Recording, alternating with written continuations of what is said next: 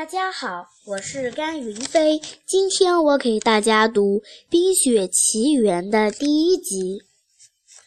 艾伦戴尔是一个遥远的北方王国，那那里群山环抱，绿水围绕，是个既忙碌又快乐的地方。每到入夜时分，绚丽的北极光轻柔地抚摸着夜空。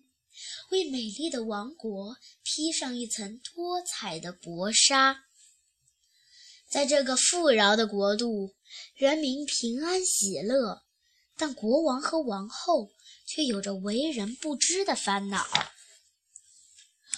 国王和王后的大女儿艾莎有着非凡的魔力，她能轻而易举地把东西冻住，还能用冰雪制造各种奇幻的景象。而这一切只需要她简单的挥挥手。小女儿安娜是姐姐的贴身小跟班儿。一天晚上，安娜说服姐姐和她一起溜进王宫大厅。他们在那里制造了一个银装素裹的冰雪小世界。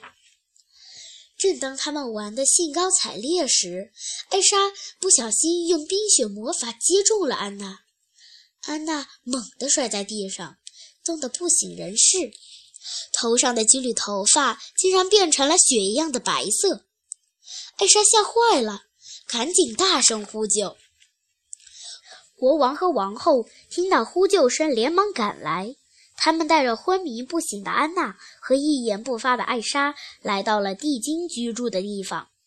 神奇的地精懂得各种魔法，能够治愈魔法所带来的伤害。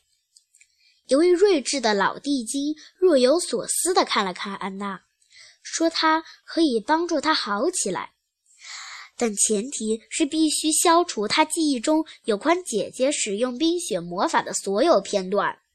同时，他还告诉他们，艾莎的魔力会逐渐增强，她的魔法可以制造美丽的幻境，但同时。”也会带来意想不到的危险。地精慢悠悠地对国王和王后说：“他的敌人就是自己内心的恐惧。”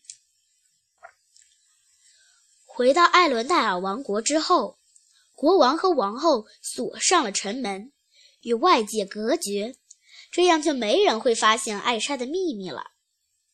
姐妹俩也不像从前那样亲密了。